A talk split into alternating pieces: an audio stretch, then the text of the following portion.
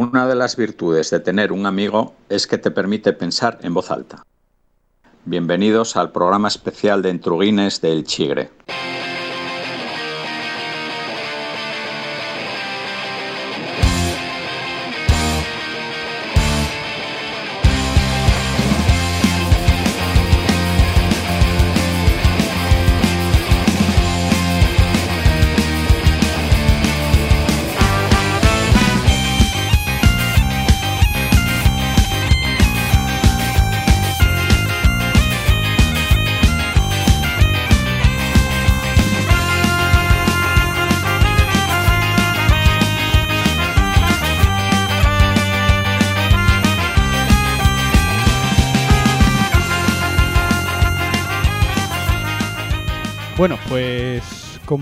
Decía José, bienvenidos al quinto programa ya eh, de- del Chigre.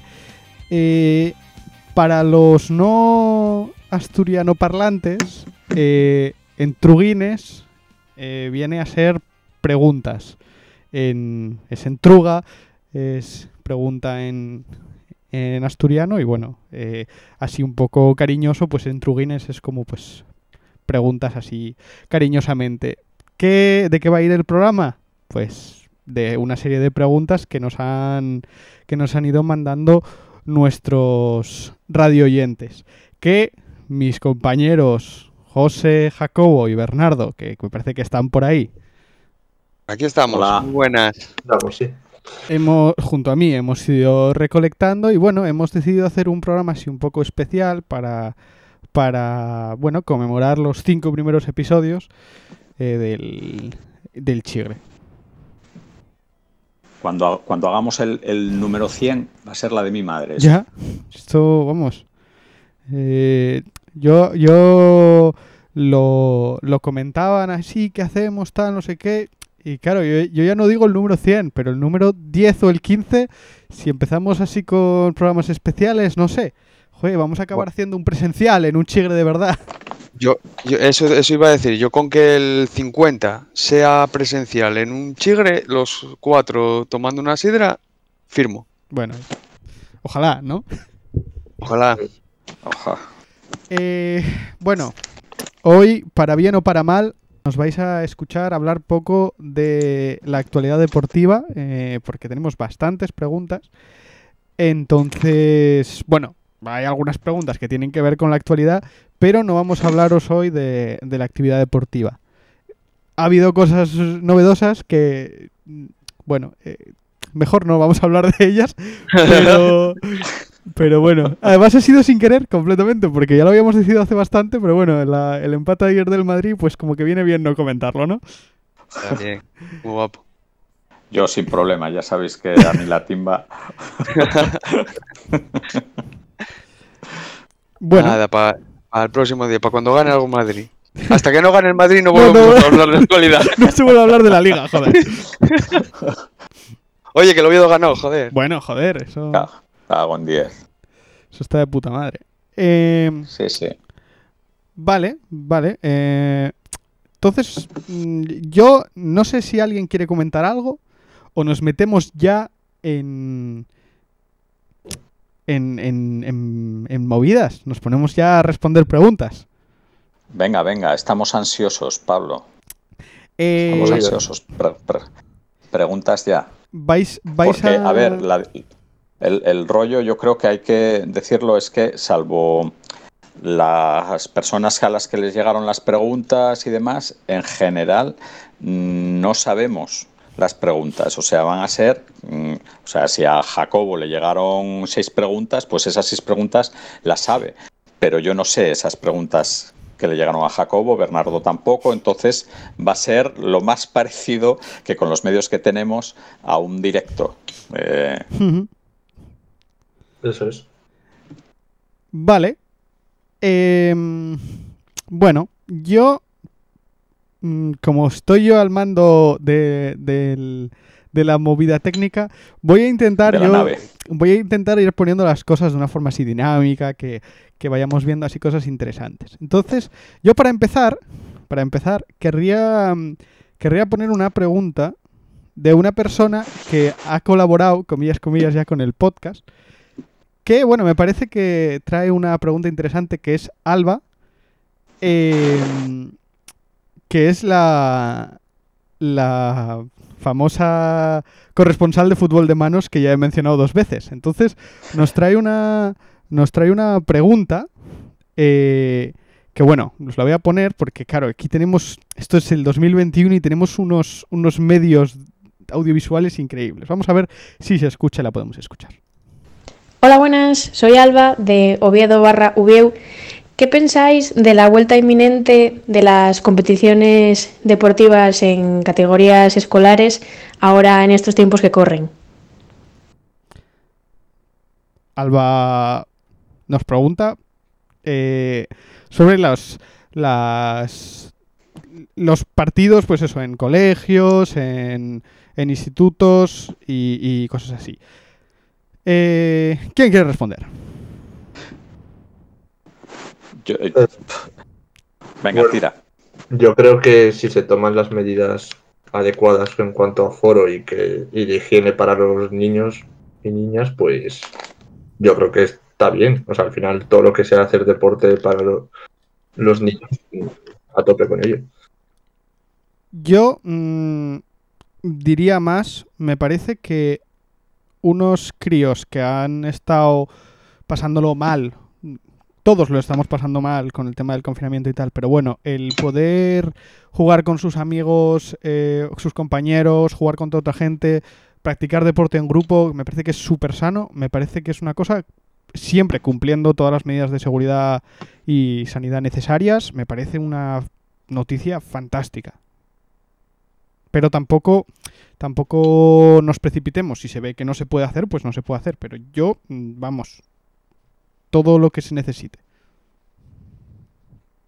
Bueno, yo, yo, creo que no. Hay poca duda. Yo creo que sí, ¿no? Que estaría bien. Están yendo al colegio, se están juntando, hay. mm, Están en los recreos, bueno, pues con, con las medidas que se quieran tomar, pues. eh, y si elevamos un poco la mirada, pues en segunda B, pues, pues se están jugando partidos, se está yendo gente a los campos y demás. O sea, no veo tampoco mucho problema en, en este tipo de competiciones que lo que van a ir son normalmente los padres y madres de, de, los críos a verlo, que, que, que se respeten las distancias y todas las medidas que, que se lleven a cabo. Yo creo que experiencia ahí sobrada. Vale. Yo, yo también voy por esa línea. Estoy, eh, creo que las medidas se pueden, ahora ah, con la experiencia que tenemos ya, se pueden tomar de sobra, se pueden respetar todas las medidas de sobra. Y es más, siempre desde el principio que empezamos con esto, siempre dije que el deporte hay que cuidarlo, que hacer deporte es mucho mejor que estar sentado en un sofá. Entonces siempre dije que había que intentar que los críos, que las divisiones pequeñas, que inferiores, todo, intentar eh, hacer, eh, moverles lo primero posible.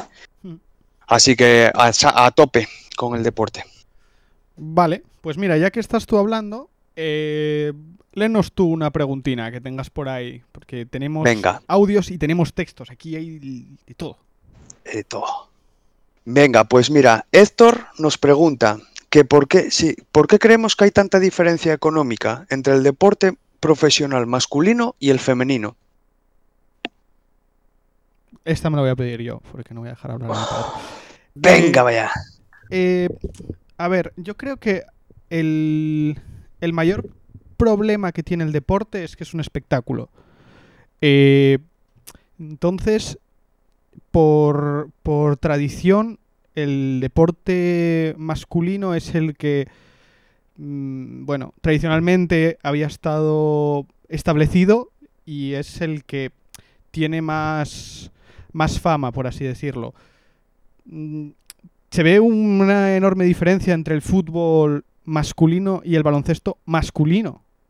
Y es simplemente porque el fútbol es más famoso, lo ve más gente. Entonces hay más dinero en televisión, porque las televisiones cuando entran en, en las subastas, comillas, comillas, que se hacen por los derechos televisivos, pueden poner más pasta. Y entonces entra más pasta entra más pasta al, al, fútbol que al baloncesto masculino.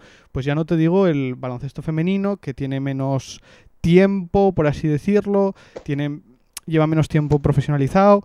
Eh, con el fútbol femenino ya vemos lo que pasa, que equipos grandes tradicionales como el Madrid, el Barça, no han empezado a funcionar hasta hace relativamente poco, no se había profesionalizado. Entonces yo creo que es fama y también tiempo de cocción, por así decirlo. Bueno, yo ya que, ya que voy a seguir un poco con tu hilo, pues más o menos voy por ahí.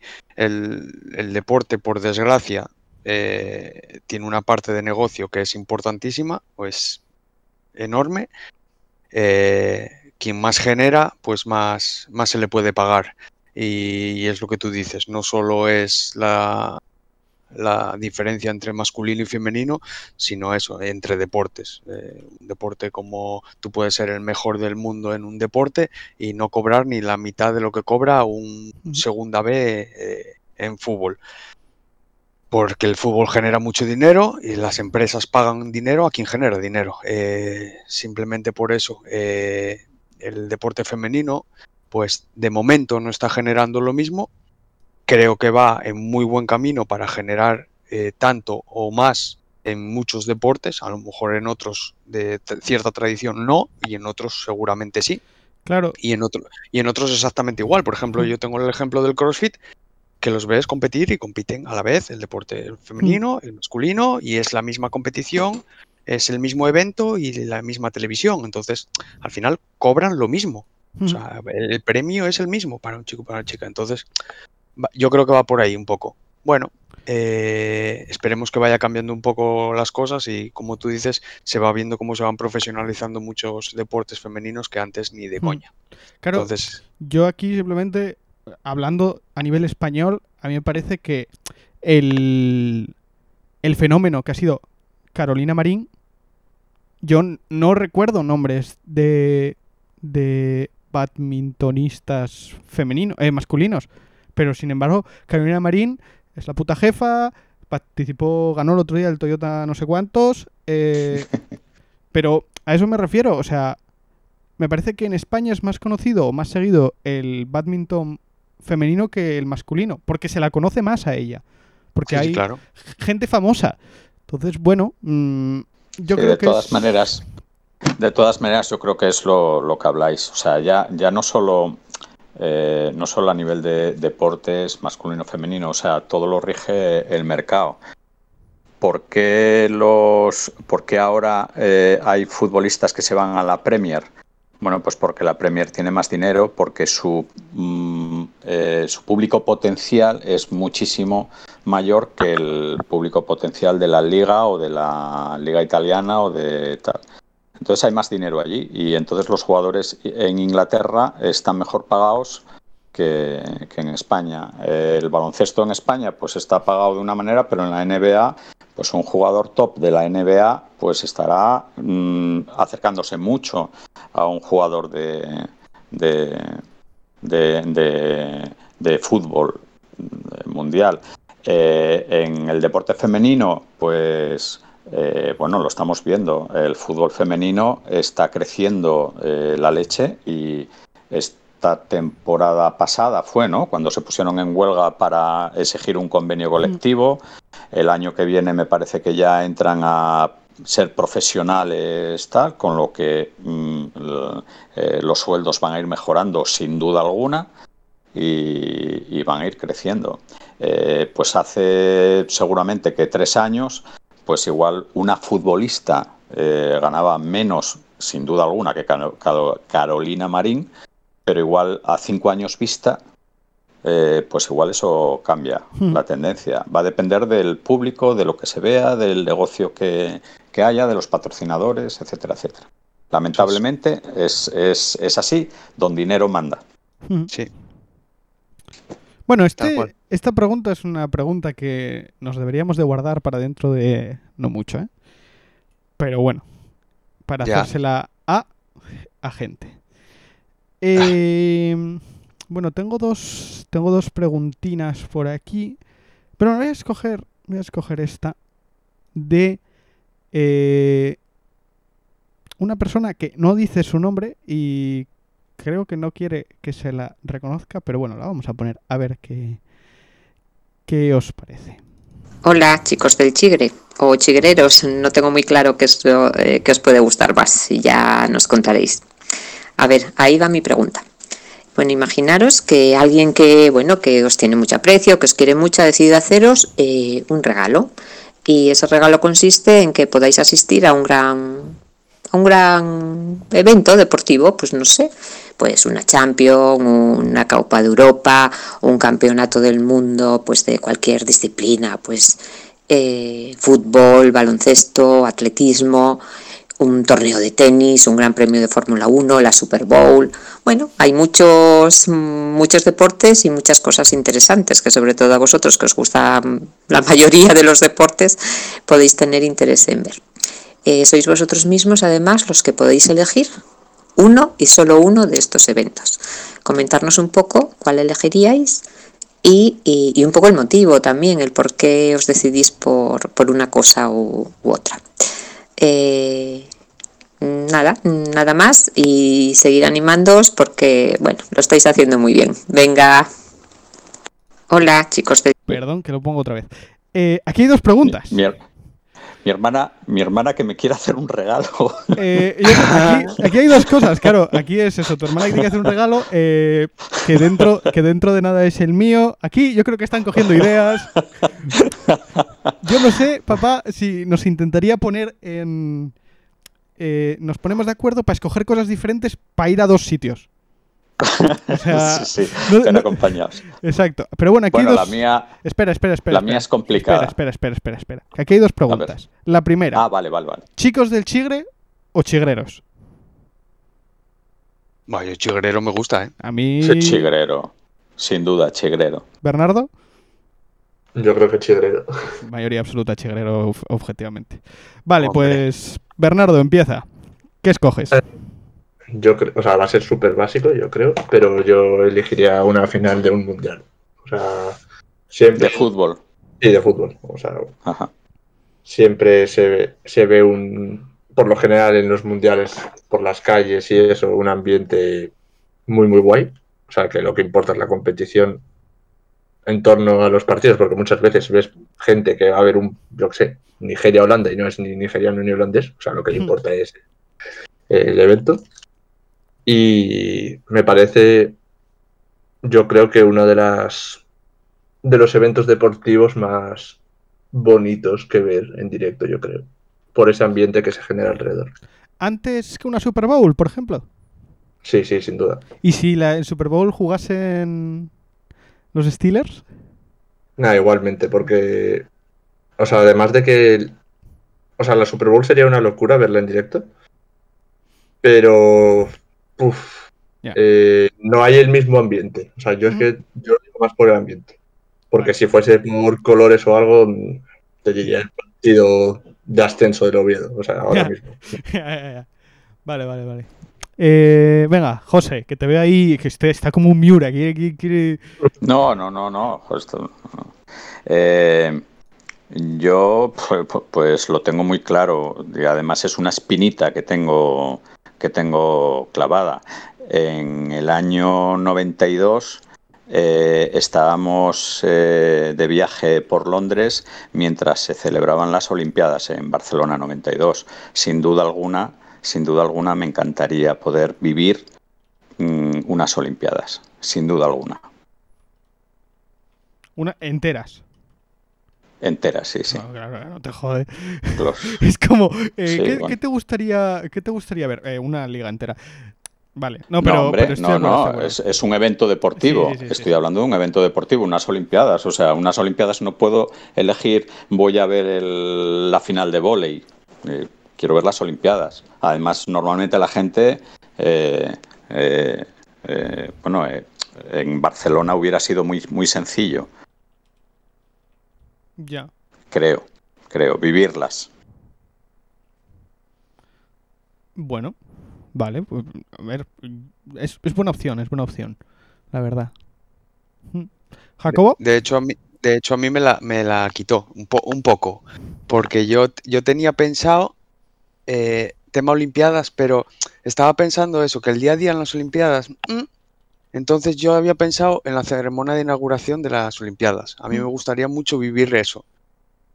Pero, pero, pero, pero, pero, si me pueden regalar algo y es un evento y es asistir a un evento, que me compren el dorsal para ir a Cegama a correr la maratón de Cegama de trail running.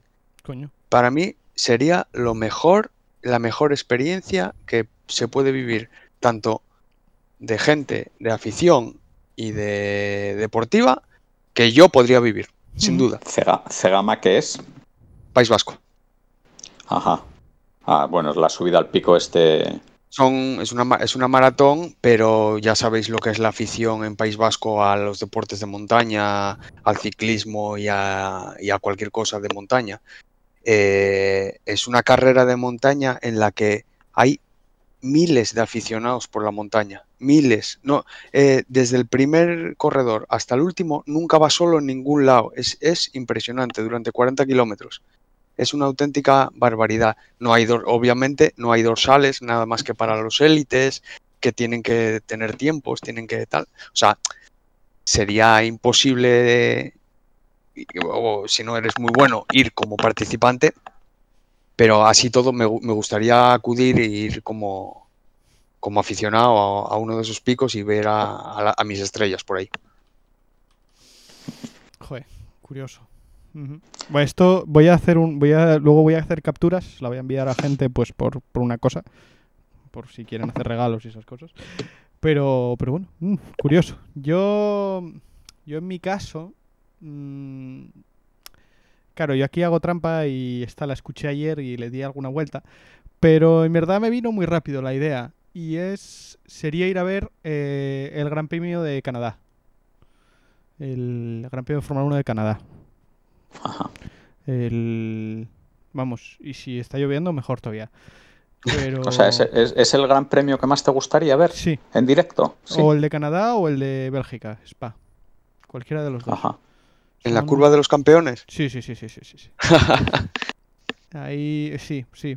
Y eso que, que por ejemplo, el, el México es Hermano Rodríguez eh, en el circo este del sol, me parece que lo llaman, que pasa la que pasa la pista por debajo de los aficionados y tal, está muy bien, pero yo a mí es el que más es que son mis dos circuitos preferidos, entonces hmm, Canadá tiene que molar, tiene que molar mucho Canadá. es que Canadá, la tribuna está al final de la recta larga, después de.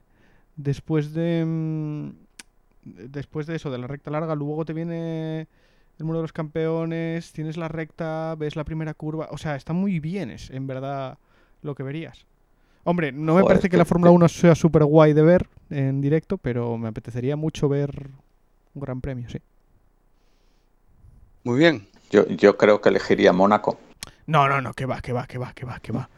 Buf, para ver, para ver al papamóvil dar 3.000 vueltas sin un solo adelantamiento, me pegó tres tiros, tío. Aparte que te ibas a poner de muy mal humor al principio y al final. Cuando tengas que salir de allí con tu coche entre Lamborghinis, Ferraris y, y Aston Martins.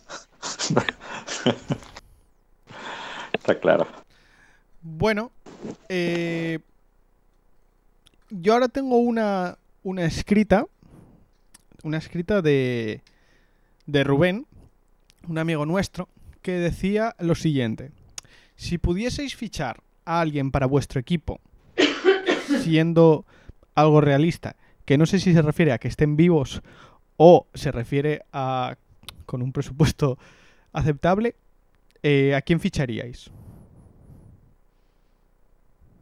Eh, Entiendo que habla de fútbol. No, no lo especifica. Ajá. Bueno, cada uno. Vale. sí, yo realista interpreto eso. Bueno, o sea, no es decir, ah, pues para Oviedo obviamente yo ficharía a Messi. Ah, No, ya, ya, ya, ya. Vale, sí, está- estoy de acuerdo. sí. No entra en las capacidades del Oviedo fichar a Messi, ¿no? O sea, yo lo veo por ahí. Eh, pues depende. Yo para el Liverpool me encantaría el fichaje de Haaland, el delantero del Dortmund. Pensaba que ibas a decir Sergio Ramos o Carvajal. No. Eh, y para el Oviedo me encantaría Javier Hernández, el central del Castilla, bueno, central lateral del Castilla. Mm, cuando estuvo aquí cedido me pareció un jugador con muchísimo potencial y podría aportar muchísimo a la defensa, que es lo que más sufre ahora mismo el Oviedo. Bueno. Eh, antes, antes que Cazorla, por ejemplo. ¡Ah, me lo quitaste! Hombre, sí, me encantaría cazarla, pero nos, por contrato no sé ahora mismo que si puede venir o no. Pero sí, obviamente me encantaría Santi cazarla. Igual que si le da un venazo a Juan Mata y quiere venirse, yo también encantadísimo. Lo siento, lo siento, Jacobo, por alusión. Eh, No, no, está, está, está clarísimo. Es que yo eso, eh, no sé si es posible o no, pero sería a, a quien me traería, a Santi Cazorla. Si hay que poner dinero entre accionistas y socios, se pone. No, no. Para hacerlo un poco más, para hacerlo un poco más viable. O sea, es que es, es la única opción que digo yo que me ilusiona de verdad para el Oviedo. Ahora, no sé, no sé. Hombre, claro, y Juanín Mata algún día si, si cayera, pero no, no. Yo a día de hoy, eh, Cazorla. Y para el Arsenal, por supuesto, Isco. Me, encan- me encantaría ver a Isco en, el, en la Premier y me encantaría ver a Isco en el Arsenal. Así que sí, sí. Vale, eh, José Luis. Yo, yo para el Madrid eh, creo que Hadland es el- lo que necesita claramente el, el Madrid y, y para el Celta, eh, así a bote pronto, yo, yo me encantaría Canales verlo en el Celta. Me encantaría. Qué guay. Oh, eh. pero no sé si, si es realista porque la economía del Celta es la que es. Pero no creo, no, Bueno, no, sí, no sé si el Celta pudiera pujar por, por canales, ¿no? Pero Bueno, sí, yo, en- yo entiendo que sí, Ay, que, no, ay. ta- que- que no estamos pidiendo a Ibrahimovic ni a Cristiano Ronaldo. Estamos, está bien, Claro. está, está bien pedido. no, no. Sí, Ujú. sí. Eh, yo, yo es que me la, me la voy a tomar al pie de la letra. Entonces, para vuestro equipo, eh, va a ser que si yo montase un equipo de Fórmula 1, yo ficharía a George Russell y a Lando Norris. Yo esa es, esa es mi interpretación. Yo lo siento, de fútbol eh, no sé, entonces no me iba a mojar, entonces he sacado la carta del tecnicismo y entonces ficharía a los dos, a los mejores dos jóvenes que hay ahora mismo en la Fórmula 1. Creo que cualquier A, equipo... a Norri- a Norris lo pones por delante de Leclerc. Sí, claro. Sí, ¿no? Porque es que Leclerc a mí ya no me parece que sea un guaje. Ah, pero por eso. Claro, yo los, los cogería porque son, bueno, porque es un, si tuviese un proyecto en creación, los, los pondría ahí. Pondría de primer piloto a Norris, de segundo a Russell y, y a funcionar, a campeonar. Y tienes, un, tienes muy buen futuro por delante. Claro. Eh, a mí, a mí mm, es que, claro, yo cuento con que el equipo de, el equipo no lo montaría este año, lo montaría para el siguiente. Este año ya veremos qué pasa con Leclerc y es que ya no es tan joven. Empieza ya a no Ya, ser tan Joder, o sea, ya, ya, lo, ya lo tienes hasta pensado y todo. Sí, sí, Hombre, sí. sí, hombre. Tiene, tiene nombre del equipo y colores Sí, sí. y todo. Ya lo tiene. Eh, ¿Cuándo es la presentación, Pablo? Yo solo te, yo solo te digo que en el es que a ver a ver yo aquí me descubro aquí yo eh, en el Fórmula 1 2021 en, no 2020 en el PC Triana Morin Racing corre con Lando Norris y, y George Russell y ya somos campeones dos años seguidos de constructores y de, pilotos pero bueno oye Pues está todo dicho. No, no. Si, si, si es así en el juego. es, es simulador perfectamente real que todo está bien No, no. No hay nada más que decir.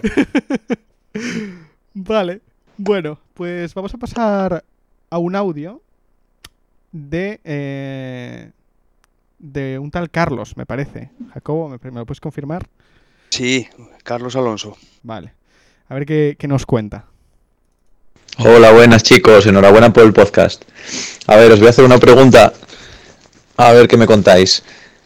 Eh, ¿Cuál es vuestra película, serie, documental favorito relacionado con el deporte? Si os- a mí me gustan personalmente las basadas en hechos reales y una de las que más me gusta es Invencible, de Mark Wahlberg, que cuenta la historia de Vince Popoli. A ver, ¿cuáles cuáles son las vuestras? Bueno. mm, Wow. eh, a ver, yo. Es que claro, yo las he tenido que escuchar algunas, entonces. mm, Ya las voy pensar. Las tengo algunas pensadas. Entonces, si queréis, empiezo yo y os doy un segundín para pensarlas. Venga. Sí.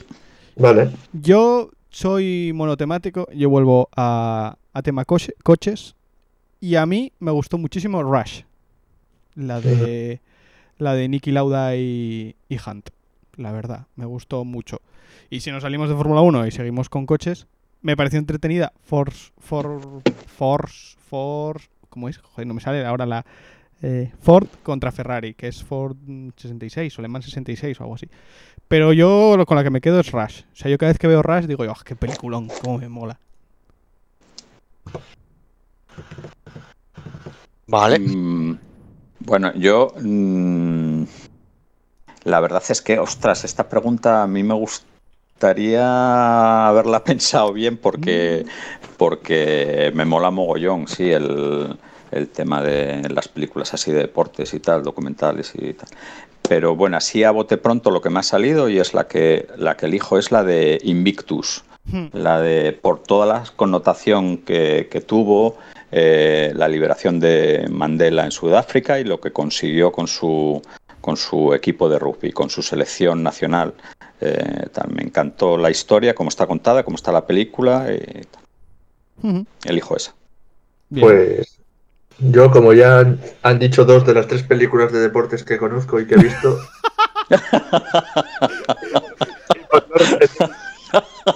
Qué grande, y por pues diré Green Street Hooligans. ¿Cómo? Green Street Hooligans, que habla un poco del movimiento hooligan en el fútbol inglés. Ah, qué guay, qué guay, joder. Me hace, me hace gracia porque acabamos de pasar como de dos blocks, blockbusters tal, no sé qué, y de repente, bueno. Hostia, sale el, el Aya, madre mía. Sí, sí. Uy, oye, me lo voy a apuntar, ¿eh?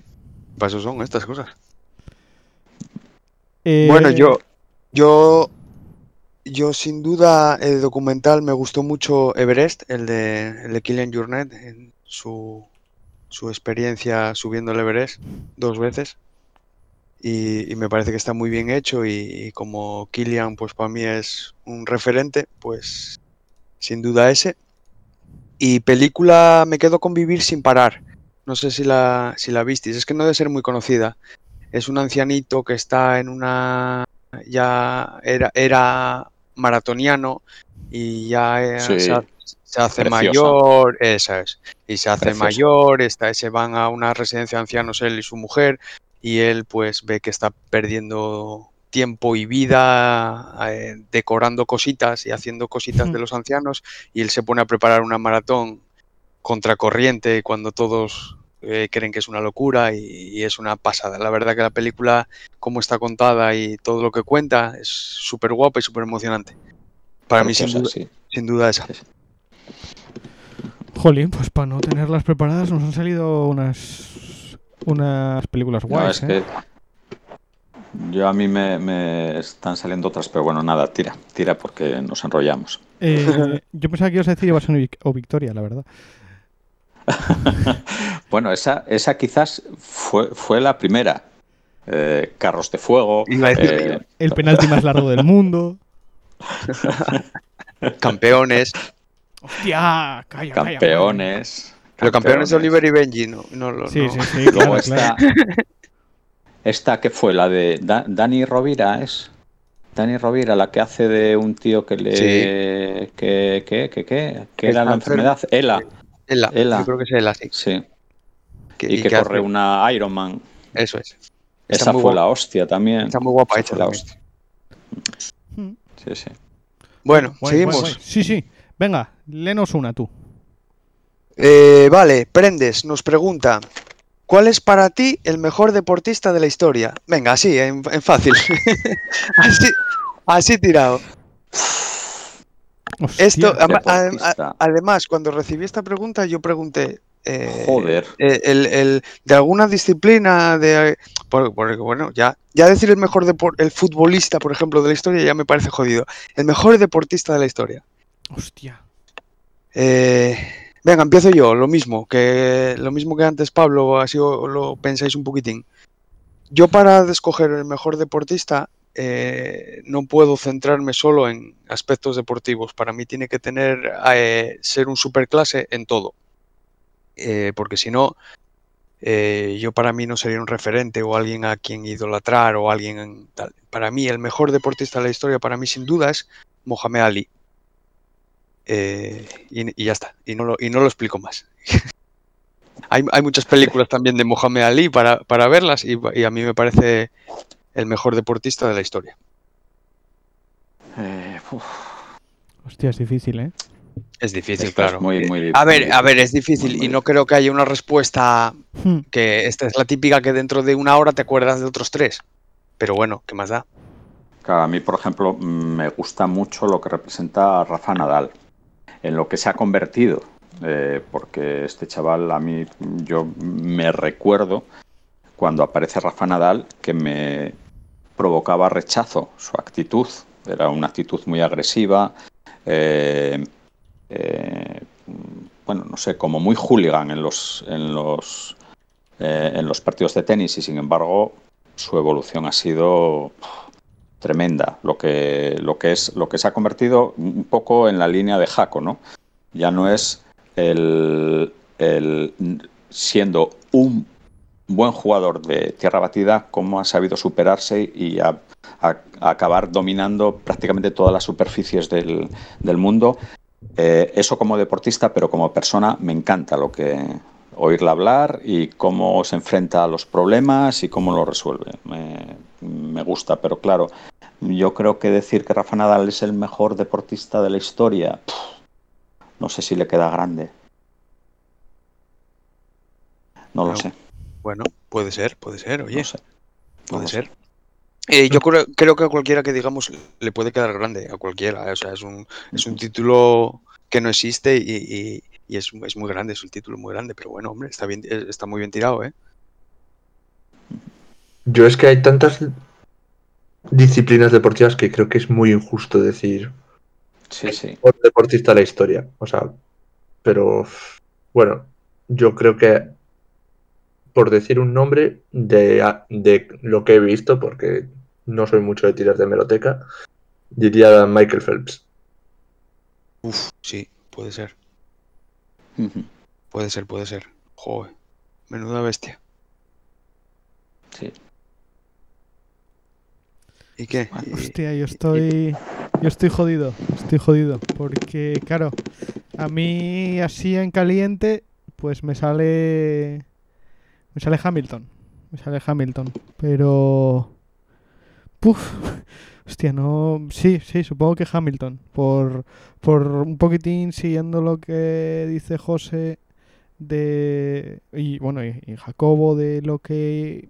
Lo que influye en fuera y demás yo creo que cosas que está que está haciendo Hamilton que van sinceramente lo pienso que van a acabar revolucionando la Fórmula 1 llevando la Fórmula 1 a países donde no se practicaba haciéndola accesible a más gente me parece que es un deportista que hostia que muy muy guay pero es que decir que es el mejor del mundo mm, también me parece difícil. Federer también puede ser. Pff, Es que hay mucha gente. Sí, hay, hay eso. Vamos, yo, yo creo que hacer una lista de 10 ¿Qué va, eh, ya, ya, ya te quedas eh, corto. qué va? Es Es imposible. decir, uno solo, pf, a mí es que se me están ocurriendo ya un sí, montón. que va? sí, es que. Claro, yo a mí me parece que. que claro, eh, el más. eh, El, el más. pues, el, el mejor de su categoría, pues sí, te pueden salir nombres, te pueden salir cosas. Pues decir Jordan, incluso, cosas así. Pero. pff, es, es difícil, es difícil. Es muy, es muy complicado. Pero bueno, yo eso es- está bien, está bien. Yo creo que lo argumentamos bastante bien, ¿eh? Hmm. Sí, sí. Vale, vale, vale, vale. Eh, bueno, voy a poner una, una facilita de, de alguien cercano a mi persona. A ver qué, a ver qué os parece. Bueno, yo antes de nada deciros que me lo paso muy bien cuando os oigo y que sabía que iba a pasar algo así, pero bueno, que me está prestando un montón. Y bueno, a ver, mi pregunta es la siguiente. Para un equipo, iba a deciros para un equipo grande, pero me da lo mismo, un equipo grande o pequeño, ¿qué pensáis vosotros que les aporta más? ¿El tener una buena posición en la liga o el tener un reconocimiento en algún tipo de competición, pues vamos a poner europea? Y esta pregunta es doble porque también os pregunto a vosotros como aficionados, ¿qué os presta más? ¿Que vuestro equipo quede alto en la liga, incluso que la gane, o que tenga algo, es que tampoco sé qué copas hay por fuera, pero bueno, eso, que tenga un reconocimiento fuera del país con una competición, que gane o que quede bien situado en ella. Eso es todo. Venga, un saludín. Un respeto a esta mujer. Cuidadín con ella, que es mi madre. Cuidadín, Yo, a ver. yo estoy en pie, ¿eh? Tú, yo estoy en pie. mano al corazón. Mano al corazón y palabra Sí, de Dios. Eh, Me suena esta voz. Sí, sí. Eh, venga, Julia Bernardo. Triana. Julia Triana. Pues yo, o sea, para un equipo grande, o sea, se está compitiendo en una competición internacional, al menos en, las, en los deportes que conozco, pues tiene que haber quedado bien, al menos en la temporada pasada. Yo creo que veo más importante esa clasificación, esa competición europea, por que en principio te enfrentas a los mejores de otros países y también porque es más corta y son más partidos directos. Mm, por lo que es casi continuamente un todo nada, todo nada, todo nada. Y lo veo más exigente mental y físicamente que una liga. No sé si estáis de acuerdo. Bueno, pues yo, yo, a ver, yo os comento. Yo creo que para un equipo, para el propio equipo, es, le- es mucho mejor negocio hacer un buen papel a competición, en competición europea. Tema de lo que hablábamos antes, si esto es un negocio, eh, el dinero está donde está. Y yo creo que pasar unas rondas de una competición europea es mucho más rentable que ganar eh, tres puestos en una liga. A mí como aficionado eh, me gusta más eh, la liga. Eh, me gusta más quedar arriba, me gusta más competir contra equipos de, de cerca, de casa, que conozco las aficiones, que conozco que incluso los, eh, tienes más fáciles para viajar, para conocer. Me gusta muchísimo. Y como me gusta mucho el fútbol modesto y la parte de abajo de, de todo esto y, y mi equipo va a tardar en estar en Europa, pues sobre todo la liga, claro, obviamente. Yo voy a voy a ser eh, ahora aquí un un equidistante. Y voy a decir que depende. Depende del tiempo que lleves sin ganar una u otra. Claro, equipos como dice Jacobo o de de más pequeñitos y demás que no pueden ni siquiera clasificarse para para una competición europea, pues no hablamos de ellos. Pero yo creo que aquí lo que decía mi madre se refería a equipos bueno, con más solera como Madrid, Sevilla, Barça, incluso Valencia, etcétera, etcétera. Liverpool, Arsenal, no sé. No, pero no, no, no tendría por qué. Eh, pero, no tendría pero bueno, pero bueno. yo me refiero, yo, vamos, me parece que, por ejemplo, porque además me parece que es una cosa que podemos ver tanto en el Madrid y en el Barça. Al Madrid, creo que ahora mismo, eh, si no gana esta Champions, la anterior y la siguiente, yo creo que tampoco habría ningún problema.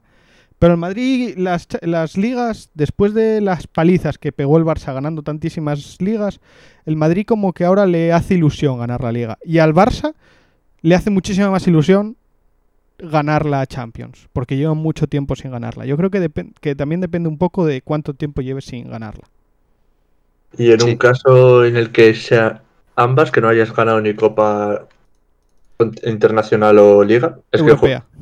que yo es que-. Por eso, por eso, por eso eh, creo que la pregunta está eh, es, es complicada de responder, pero está bien tirada. Eh, eh, Pablo, sí, bueno, vale, sí, está bien que pensemos en el Real Madrid y el Barça, pero yo estoy pensando en el, en el Celta, yo hace, hace hace tres años jugó la, la UEFA. Claro, yo estaba pensando cuando rectifiqué el- con lo de equipo grande, o sea, no es por faltar a Gran- Estaba pensando en el Granada, y no, no es por faltarlo, pero es más modesto que un Madrid o que un Barça. Claro, sí. Claro, claro.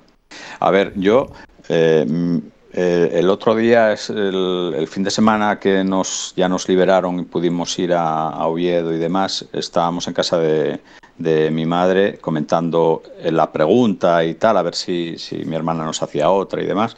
Y, y Julia dijo, pues yo pregunté esto. Y, y mi madre, que tiene 86 años, sin pensarlo ni nada, pumba, dio la respuesta y tal. Y yo por ahí voy a tirar. Mi madre dijo, eh, mm, lo más importante es la liga, porque es la que te permite jugar al año siguiente competición europea. Eh, yo creo, eh, tiro por ahí y, recojo el guante de Jaco del negocio. Eh, y me ha venido a la cabeza el Celta de, de la, del año de la Copa de la UEFA, ¿eh? Eh, eh, jugando semifinales mm, de la UEFA a un segundo de marcar un gol para meterse en la final y pasando las putas en la liga. No te compensa ganar la UEFA y bajar a segunda. Es No, preferible siempre. Y, No, hombre, y- no, y Si bajas, no, claro. Pero yo, por Claro, ejemplo, no, no, bueno, pero- pero, pero piensa en el Granada de, de- este de año. lo- pero es de lo que estamos hablando. ¿Tú qué privilegias? eh, ¿La competición europea o la liga? Eh, yo creo que la liga eh, es mucho más importante, eh, sin duda, para el Granada. O sea, el Granada lo que pasa es que está haciendo buen año y no va a pasar apuros, pero si el Granada bajara y estuviera pasando apuros, ya te digo yo a ti dónde, dónde ponía el, el privilegio, ¿eh? Claro, claro, claro, Eh, pero, ojo. claro, claro, pero por eso te digo que en condiciones normales, en las, con las dos, las dos competiciones yendo más o menos bien, eh, eh, la que te da dinero es Europa. La, la otra, Sí, bueno, pero tú eh, mm, le preguntas a Zidane y Zidane quiere la Liga por delante pero- de la Champions. ya, pero le, dicho. pero le preguntas al entrenador del Granada que qué prefiere, quedar eh, octavo o, o el once o llegar a semifinales de la UEFA y a ver qué te dice. De hecho, eh, mira a ver las alineaciones que está haciendo cuando juega antes de la UEFA. A ver si cuando mete las rotaciones, si en UEFA o en, Liga. A eso, eh, a eso, me refiero, que, que claro, hombre, sí, sí, y, y Zidane, y, y es lo que dice Pablo, equipos grandes así, pues como estén mucho tiempo sin ganar una competición, se tiran como locos a ella.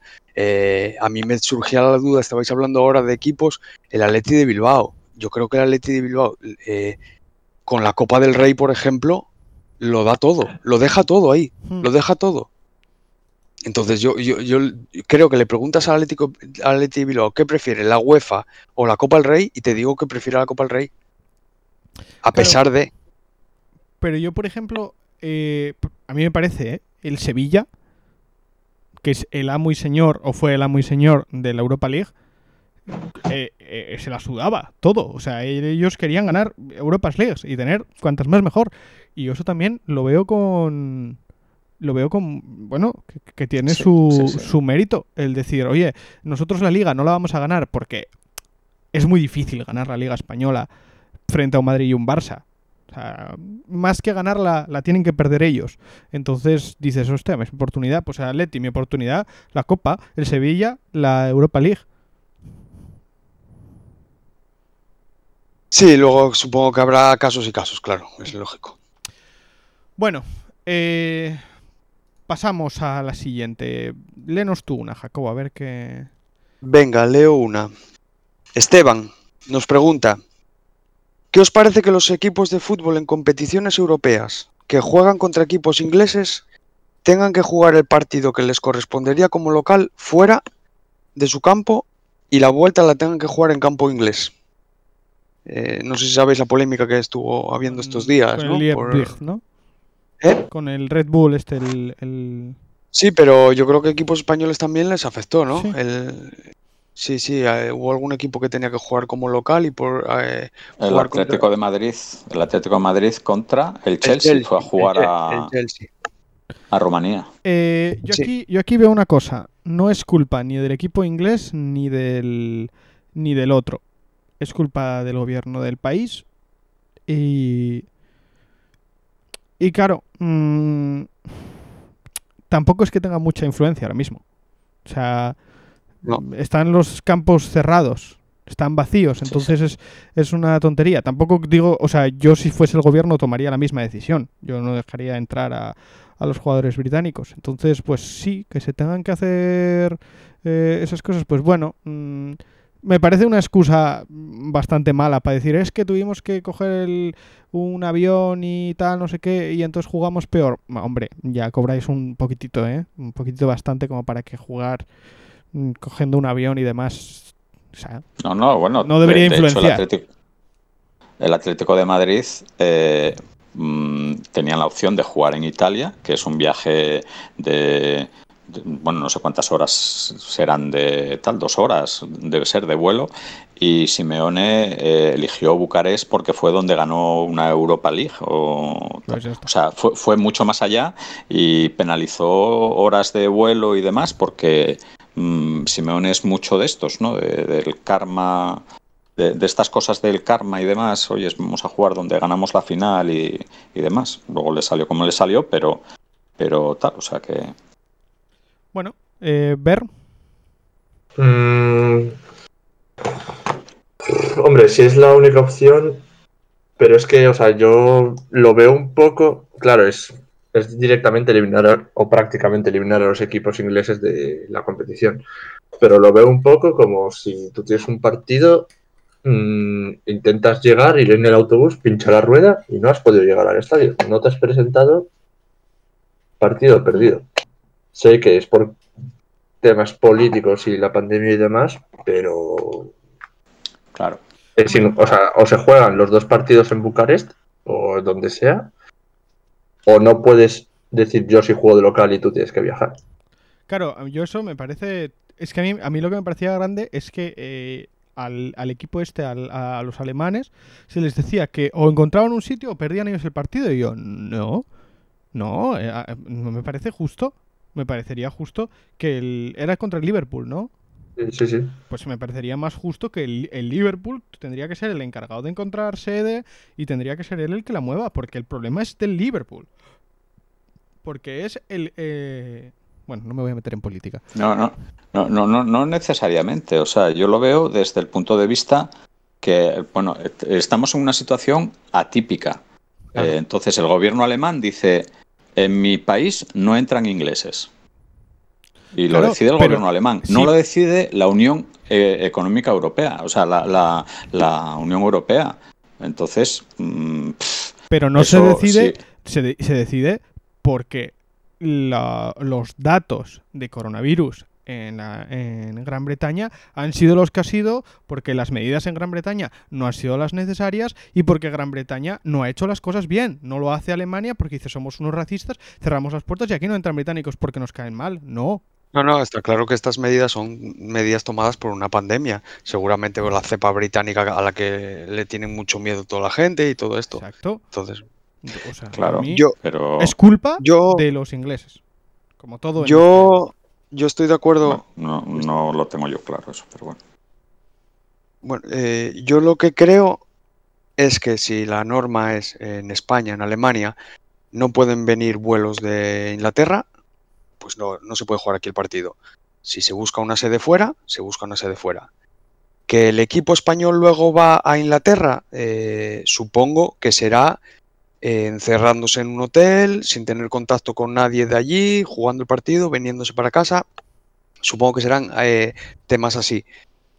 Lo que no me gusta nada, nada, nada, nada, nada es que se mantenga el valor doble en el campo de vuelta eh, cuando no se está jugando los partidos como locales en tu campo, con tu gente.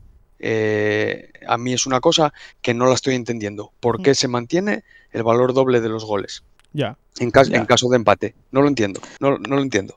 Sí, es verdad, pero, No, eh, pero eso es un tema complicado. ¿eh? Uf, eh, Ya, ya, no, no, el, eso. el- tema complicado es que no, que no quieren que, haya muchas prórrogas por el tema de las televisiones, según Claro. explicaron el otro día. Pero, pero es que no es justo. No es justo que, que el Chelsea vaya a jugar a Bucarest eh, contra el Atlético de Madrid de local y luego juegue la vuelta en su casa. Eh, que eh, quieras que no, es tu casa. O sea, es tu césped, es tu prado, tus medidas, te estás entrenando ahí, es, es tu casa. Entonces, Tema complicado, muy complicado. yo creo que es un tema complicado. El- Pero lo del valor doble no, lo- no lo entiendo. de no- mucha y encima de, de- aunque Pablo eh, dice que, que no quiere hablar de política es un tema de, mu- de mucha política por debajo de muchísima Joder, es que- es- muchísimos temas tem- temas políticos por debajo o sea, Es quien tiene que solucionar esto. O sea, es que Claro. entre nosotros y, la- y los, y los políticos. sí, sí, porque Bueno. además a, la UEFA que es la que organiza la competición este tipo de competiciones so- son situaciones sobrevenidas ellos Claro. tienen que eh, pues maquinar coño pues esto va a pasar pues oye pues esta es la solución Mm. Eh, Bueno, Sí, sí, sí. venga, pasamos al siguiente audio porque es que es un tema muy, muy complejo este. Casi nos daría para un programa sí. entero. Oyes, vaya preguntinas, ¿eh? Sí, Joder. sí. Aquí Espérate. hay algunas, aquí hay Algún día. algunas. Bueno, yo voy a intentar bajar un poquitín el, el listón. Y esta pregunta va específicamente hecha, venía con subtítulo, va específicamente eh, preparada para los más 30 de, de este podcast, para los mayores, ¿vale? Hola. Presente. Presente. Y más 40. Bueno, es que no me quería mojar contigo, Jaco. De- deja- dejaste el listón. te- ay, yo- yo lo, pasé, lo pasé sobrado el listón. Yo es, que, yo es que la edad de la gente, Jaco, eh, a los árboles tú la miras por los anillos de... No, no, no, no, no, no me digas nada Ya- que ya- sé, ya viene, que- ya que- viene. que- Ya sabes por que- dónde que va, sé cómo, te- sé, sé cómo se te da lo de est- estimar edades. ¡Hostia! Calla, calla, calla. Bueno, algún día, algún día contaremos Haz, esa... haz la pregunta. Bueno, Algún día contaremos esa venga, anécdota. tira, Venga. tira. Hola, soy Carmen de Gijón. Me gustaría saber qué pensáis de la gente que gana dinero en Twitch. Eh, si a alguno le suena, es que, bueno, tiene una voz muy parecida a, a la corresponsal de fútbol de manos, sí. Eh, Carmen de Gijón nos pregunta eso, pues, mm, ¿qué opináis? Bueno, pues yo Twitch, eh, YouTube o Instagram o cualquier creador de contenidos eh, en redes sociales y lo tengo bastante claro. Es, es el futuro, es la forma de llegar a la gente, eh, está llegando a muchísima gente y yo cada vez estoy viendo más claro que la gente no se conecta a la 1 o a Telecinco y se pone su YouTube y se pone su Twitch y sobre todo gente joven y tienen un nicho de mercado pues muy grande. Eh, lo veo muy lógico que ganen dinero. Tema de... No me voy a meter en tema de impuestos y de Andorra, ¿no? que, gane- que ganen dinero lo veo, lo veo muy lógico y si son creadores de contenido eh, responsables y con un mensaje normal, coherente y de aficiones y de juegos, y me, me parece totalmente correcto. No tengo nada en contra. Pues lo de Andorra, déjate de pijadas, porque con la cantidad de preguntas que llevamos y las que nos quedan, eh, vamos a tener que eh, empezar a pensarlo nosotros cuatro. ¿eh? Bueno, vale, si- sin problema. Vale, Yo, yo- yo aquí me quedo. eh, ¿algo que añadir, José Luis? Eh, bueno, yo creo que mm, yo ningún problema. O sea, mm, no están haciendo nada ilegal. eh, el mercado te pone ahí esa herramienta y hay contenidos, mm, me consta, que son flipantes. Entonces, me parece muy bien que ganen dinero. Supongo que todas estas cosas que, que igual suben muy rápido, pues acabarán bajando y con el paso de los años, pues igual se, se, se- se establecen, o sea, se bajan un poco y se moderan, ¿no? Pues no lo sé lo que pasará, pero, pero vamos, está claro que es el futuro. Hay grandes comunicadores, el Ibai eh, claramente, o sea, no, está a la altura de los mejores comunicadores de la radio y de la televisión. Vale, eh, pues relacionándolo con esta voy a leer yo una que nos hace Laura, que nos dice, ¿qué opináis de que los eSports terminen siendo parte de las Olimpiadas? Esto ya se había medio planteado, si no recuerdo mal. Pero bueno, mm, ¿qué opináis? Porque quedó ahí un poco en el aire. Nah, yo no lo veo. No, yo, No yo no es que no lo vea como... Es que me- eh, mi cabeza le cuesta mucho asumir eso como deporte tradicional, como un deporte de Olimpiadas. como, pero no, no como, no lo Hmm. estoy diciendo como un ataque a los eSports, ¿eh? Me cuesta ver el ajedrez ahí, o me cuesta ver, Por ejemplo. eh, sí, ot- otras muchas cosas. El skate ahí- que querían meter. El skate, el, el breakdance. También, el, sí, es verdad. eh, lo, lo- lo querían meter. Mm, A mí me cuesta, son cosas que me cuestan verlas. Entiendo que va más mm, todo más encaminado a lo que decimos, a trabajar eh, de, de cara a un nicho de mercado. La gente joven, pues eh, ve los eSports, eh, anda en skate y baila breakdance. ¿Y cómo metemos a la gente joven en las Olimpiadas? Porque estamos perdiendo a la gente joven, pues con estas cosas. A mí me no, yo no estoy no estoy eh, muy a favor de ello. Pero yo, sinceramente, bajo ese punto de vista de querer atraer a los jóvenes, hostia, tío. Sinceramente, mi forma de, de verlo, ¿eh? Dalos en abierto en, en canales que sean más accesibles como Twitch, etcétera, etcétera. Ponme, por ejemplo, en la. En la. En la, en la esto de. Ahí. El, el día de inauguración, que es que se llama. En la ceremonia de inauguración, pones un concierto de Blackpink o algo así, al- algo así medio modernito, y lo haces más accesible. Pero cambiar los deportes en sí, no sé. O sea, si es que. O sea, yo pregunto, ¿cuántas, eh, ¿cuántas veces en vuestra vida veis fuera de las Olimpiadas el 70% de los deportes que hay ahí?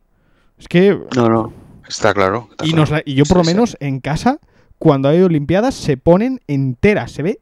O sea, se enciende la tele y solo se ven Olimpiadas. Haya lo que haya. Claro, claro. De todas maneras, bueno, yo me imagino que es eh, eh, el, el Comité Olímpico está siempre mm, eh, intentando meter, bueno, intentando, o, se están haciendo intentonas de meter deportes. No sé si el béisbol se, se, hizo una intentona, yo no sé si está incorporado o no, eh, tal, pero el béisbol se intentó. eh, Y no sé si algún arte marcial no estaba y lo querían incluir. No sé si recuerdo si el karate o el taekwondo. Había alguna por ahí que tampoco era olímpica y que se quería meter. Bueno, mm, supongo que, que son cosas que se estudian y se miran, pero yo no acabo de verlo. Mm. Pero bueno, no sé. Hombre, yo veo, o sea, podría ser interesante como escaparate, en plan, existe esto. Pero es que es muy difícil decir, vale, vamos a meter los esports. Pero qué juego, o sea, al final son diferentes juegos, no es que se juegue un único juego. ¿Cómo eliges qué juego dentro de estos esports meter? Mm. Lo, Por ejemplo. lo veo bastante complicado y que eso, va a haber mucha gente reacia porque en medio de las Olimpiadas no están pasando estos marcianitos aquí pegándose. También yo, sí, para terminar el tema, ¿eh? Eh, un poco lo que creo que lo hablábamos, es que no sé si lo hablamos en el podcast o lo hablamos fuera, Jacobo, que que hablaban de meter el FIFA, el NBA, etcétera, etcétera, y a mí me pareció una tontería, pero claro, es que un Counter-Strike, un LOL, en verdad van en contra de los principios de los eh, Claro. de las Olimpiadas, Sí, sí. el espíritu sí, yo- olímpico, etcétera, etcétera. Entonces, Yo, yo Mm. entiendo que tienen que ser por lo menos juegos de Está deportes. claro. claro. Está claro, sí, sí, sí. Vale, pues Venga, pregunta. tenemos aquí una pregunta que es que aquí ya hay gente que va, va a cuello. Entonces, bueno, la vais a escuchar a ver qué opináis de ella. La primera pregunta es para ver, porque me gustaría saber cuáles son las causas de que el Liverpool esté a 19 puntos del Manchester City en Premier League después de la del año pasado, ya al margen de la lesión de Van Dijk. Por Eh, alusiones. No, no, o sea, la respuesta, o sea, yo creo que es la lesión de Van Dijk, pero no solo la lesión de Van Dijk. Lo decían el otro día en el partido del Liverpool, eh, del lunes, jugaba también el lunes. Eh, ha probado ya Klopp esta temporada, creo que eran 17 o 18 parejas de centrales este año. Porque no so- solo se ha lesionado Van Dijk, se ha lesionado Matip, se ha lesionado Fabinho, se ha lesionado Joe Gómez, se ha lesionado Henderson, o sea, ha tenido una plaga de lesiones espectacular, que con el blanquillo del Liverpool no es para estar a 19 puntos, pero también eh, cualquiera que haya, la pólvora se ha mojado. Por alguna razón no está entrando lo que el año pasado entraba. O sea, tú ves un partido de Liverpool, igual tienen 7, 8 ocasiones de gol, igual entra una. Y sumas eso a una defensa en constante cambio, que al final es súper importante, o creo que es súper importante en las defensas tener algo de constancia, el conocer qué va a hacer tu compañero en ciertas situaciones, pues todo eso sumado mm, da el resultado de estar ahora mismo, creo que fuera de Europa o en posición de UEFA. No, no sé qué tal, o sea, cómo está ahora mismo la Premier, pero está por ahí. Vale. Eh, bueno, eh, yo ahora entiendo por qué Bernardo no ves mucho al Madrid, porque total, para ver dos cosas seguidas iguales, pues bueno, tú vuelves a ver Juego de Tronos. bueno, pues Jaco, venga, tráenos a ver una... una Leemos una. Sí. Eh, Raquel nos pregunta, si se hiciese una película con vuestra vida, ¿a quién elegiríais como protagonista para interpretar vuestro papel? Joder. Joder. Hostia. Qué buena esa, ¿eh? Que quedasteis... Nada, nada. Eh, yo, Daniel yo- Rovira. Venga, tiro. Hostia, pues, pues, oye. Hostia, pues este, te, te, te quedaba guay. De comedia. Sí, sí. De comedia Sí, te sí. quedaba. Por ahí, ¿qué decís? Ah. Yo estoy buscando el nombre del actor. es que yo lo tengo, lo tengo medianamente claro, pero se me acaba de olvidar el nombre del actor. Eh, Jay, Jess Eisenberg, el de la red social. El que hace Sí. de Zuckerberg en la red social. Hostia. Solo se tiene que teñir de negro, eh, se pone gafitas y ya está. Ya hecho de informático. Ah, pero- ¿Pero qué se tiene que parecer también? No, no, yo. bueno, no, yo, no, lo, he- yo- yo lo he hecho así porque, bueno, eh, no sé. Me cae bien el señor por cosas que hace y, y en ahora, no lo- ahora me ves, me hace gracia también. Entonces, ese señor, sí. Pues yo creo que diría Alfie Allen, pero, el trabajo, pero tendría un trabajo de caracterización bastante duro por delante. ¡Ay, los Greyjoys! ¿Cómo nos tiran los Greyjoys? Tiran, tiran. Es el actor de. Eh, Greyjoy en. Juego de Tronos y sale también en Jojo Rabbit, que también me encanta esa película. Es bueno. ¿Jaco? Eh, sin duda, eh, me gustaría que fuese español y con caracterización bastante King Gutiérrez. Me parece la persona que solo con verle la cara yo ya me descojono. Eh, mi vida es humor siempre y, y yo creo que lo interpretaría bastante bien. Así que King Gutiérrez, sin duda. Está guay. Hostia, yo me Además, descojono con King. Está fuertote, ¿eh? No tendría que hacer mucho de. Por esa Eh, parte. que- rapar el pelo. Eso así por, un- sí, por sí. el- la parte de hacer una cresta de estas invertidas que tengo yo. Sí, sí. vale. Bueno, pues ya que ya que tenem- eh, hemos tenido aquí una pregunta un poco off topic, no tanto de deportes, vamos a poner otra pregunta que yo creo que es la polémica de la polémica de, de la semana. Eh, Jacobo ya se ríe porque ya sabe cuál es, entonces vamos a, vamos a escucharla. Hola a todos. eh, muchas Hombre. felicidades por el programa. Eh, seguir así, animaos y tirar para adelante. Eh, aprovecho la oportunidad para haceros una pregunta a ver qué me podéis contestar. Referente a la polémica que hay en Asturias sobre el lobo. ¿Qué opinión vos merece? Hostia, Pepín. Qué grande. Qué grande. ¡Hala! ¡Rascarla! Hostia, Eh, oyes, ojo, ojo, ojo con lo que respondemos. Aquí Ojo, esto es- eh, hay esto que es- pensarlo bien, hay que pensar, porque a ver si vamos a tener que abrir sección nueva de Jara y Sedal o algo así. Bueno, lo, lo- lo primero, Cuidado, eh. lo primero yo quiero aclarar un poco. eh, e- ese personaje que acaba de hablar es mi padre. y, es, eh, y, y nunca dejará de sorprenderme, nunca. Eh, Yo, es, a mí, es- es un gran aficionado a la caza y la pesca y todo esto. Yo creo que él le viene un poquitín por ahí porque él, así como nosotros metemos en los deportes, el eSports y todo esto, la pesca deportiva, la caza y todo esto le gusta mucho. Entonces, bueno, creo que viene un poquitín por ahí también la polémica, que está eh, un poco dentro de su entorno. Yo, Eh, yo al principio yo- tuve que pensarla porque pensaba que era sobre el lobo carrasco yo, pero ¿qué pasa ahora con este señor? Hostia, me gustaba más eso. Esa es más fácil.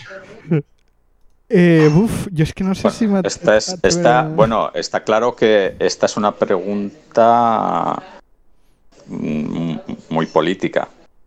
Eh, bueno, la polémica que está habiendo me parece que es política, que hay una decisión del gobierno central de prohibir la caza del lobo y, y el gobierno regional no está por la labor porque aquí hay otra política. Eh, creo, ¿no? Eh, Si no estoy es. muy... Sí, sí. Aquí hay otra Pues- política de protección del lobo en la que se permite cazar el lobo y, y, y- y va un poco por ahí Eh, los, los Aquí, aquí, con- aquí, bueno, es el norte, ¿eh? es Galicia, Cantabria y León, creo que también. Claro, y yo creo que mm, me da la impresión de que aquí el lobo, bueno, sí, ha habido episodios, es que no sé, claro, yo seguramente que hay gente que se va a sentir, es, yo es un tema que es, o- o, eh, escucho a los ganaderos y empatizo con ellos. Y escucho a los conservacionistas y empatizo con ellos. Es un tema, eh, a mí me, yo, me queda grande, vamos. Me parece que aquí mm, se están, se o sea, no, no me parece que el lobo esté desprotegido, es lo que quería decir. ¿Sabes? O sea, no se pueden matar un lobo así porque sí. Sí, pero se puede cazar. Creo. pero se puede, se puede cazar. Yo es que no sé, no, o sea, no estoy informado al respecto, Yo la verdad. estoy, estoy igual. No quiero, no quiero hablar. Mira, hablar. yo, yo es un tema que, bueno, más o menos lo, lo- es- estoy, bueno, le- le- me gusta, lo leo y, y no sé si tendré razones o no tendré razones. Yo me, me mojo un poco. Eh, no me gusta la caza. Eh, soy vegetariano, me gustan mucho los animales, pero eso no viene, no, no, no tiene nada que ver. Creo que hay medidas mucho más eficaces para controlar poblaciones que la caza. Mm. Eh, la esterilización, la suelta, la- el, el control y en, una, en un animal como el lobo, que en España, es verdad que en, en Asturias no, pero en España eh, está al límite de la extinción, hay que tener mucho cuidado con esas cosas. Eh, estoy totalmente en contra de que se cacen y creo que hay, y también estoy totalmente a favor de que se controle la... Creo que hay muchas formas de hacerlo que, no, que implican no salir, no salir a cazar.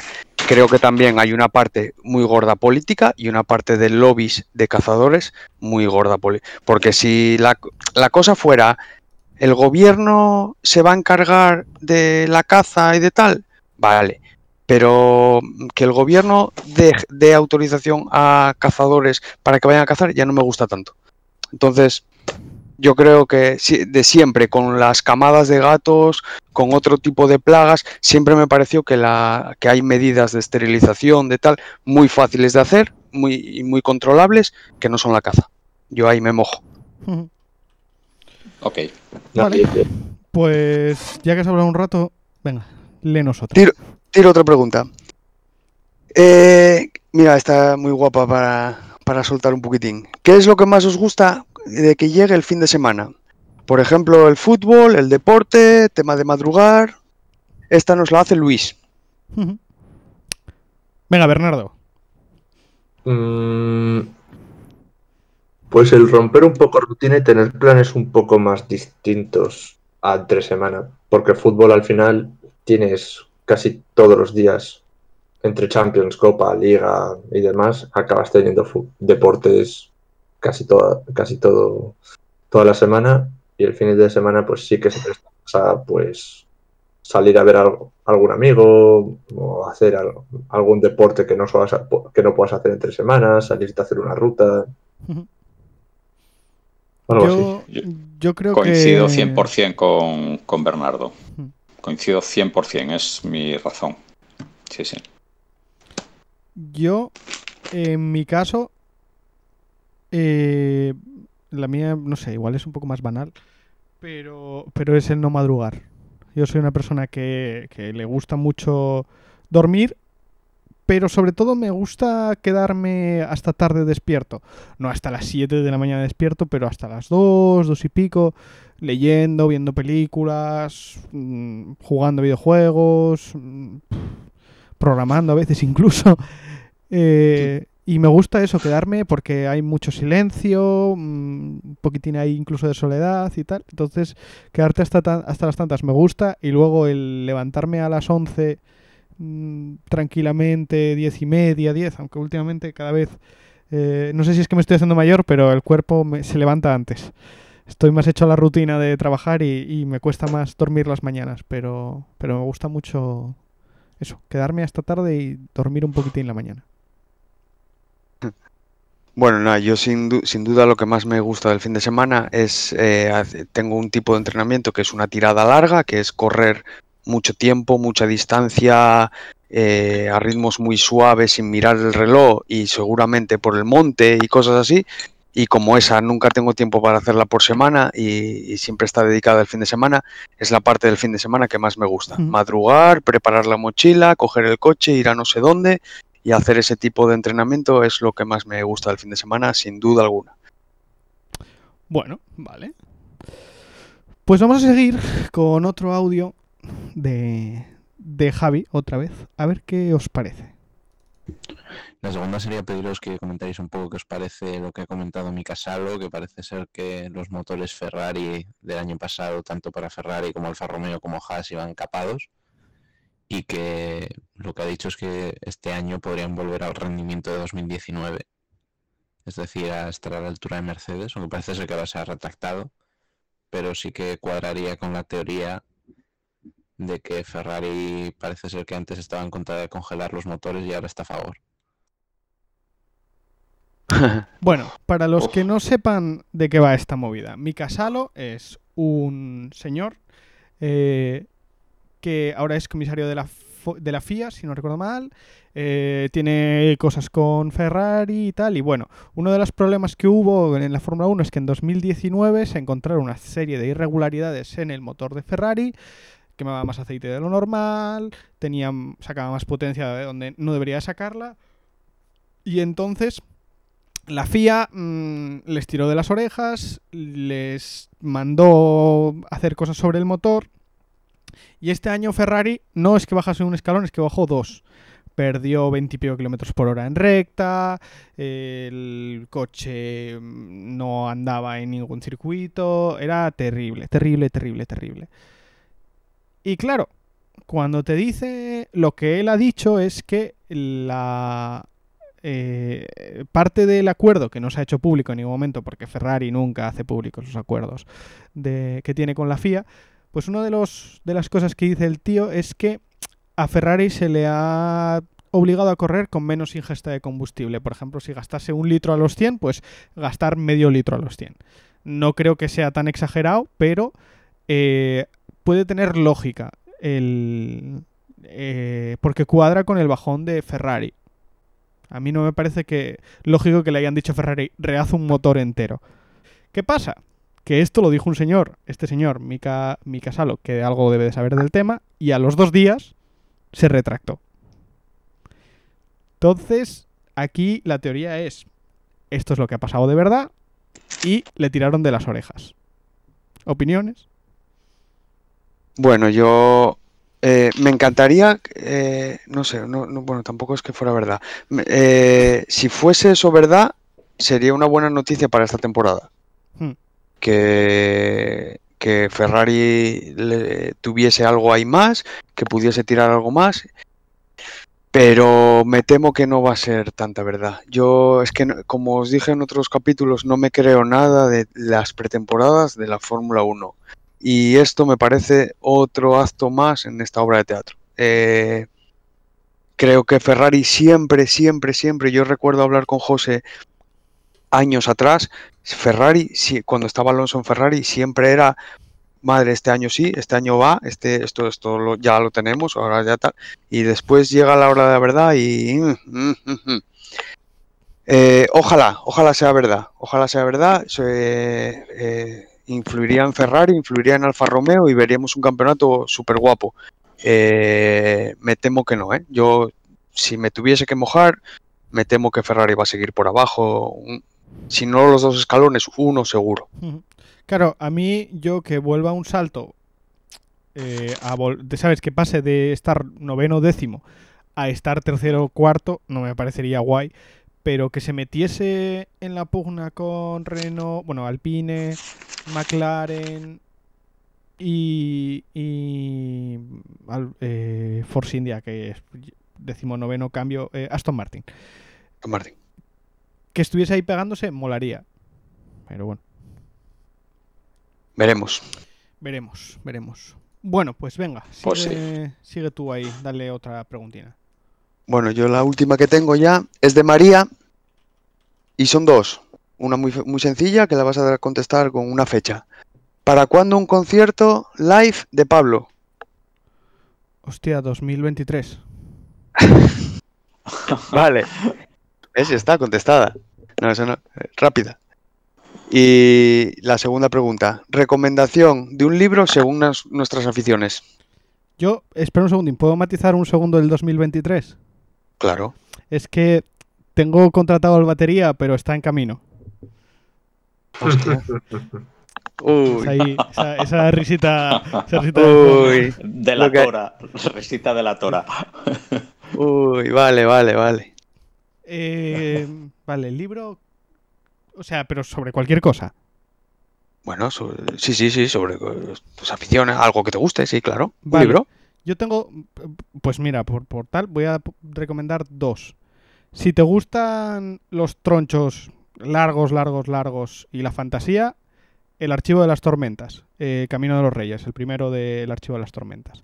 Y si te gustan los libros así un poco más cortitos, Gideon la novena. Muy bien. Eh, yo tiro también por fantasía y lo mismo, voy a tirar de libro cortito y libro gordo. Libro cortito, La voz de las espadas de Joe Abercrombie. Eh, creo que es un modo perfecto de descubrir a este autor, que como él mismo se ha llamado en Twitter, Lord of Grimdark, Señor del Grimdark, que es fantasía pero un poco más gore, oscura y... Aunque no me gusta la etiqueta, muchas veces la llaman adulta, vamos a llamarla así. Y si queréis un buen tocho, eh, os recomiendo Los Jardines de la Luna, de Steven Erickson, primer libro del libro de los caídos. Mm, impresionante esta saga. Es una, o sea, es homérica, creo que es un buen adjetivo. Y bueno, si lo empezáis, a ver, a ver qué vais contando. Vale. José.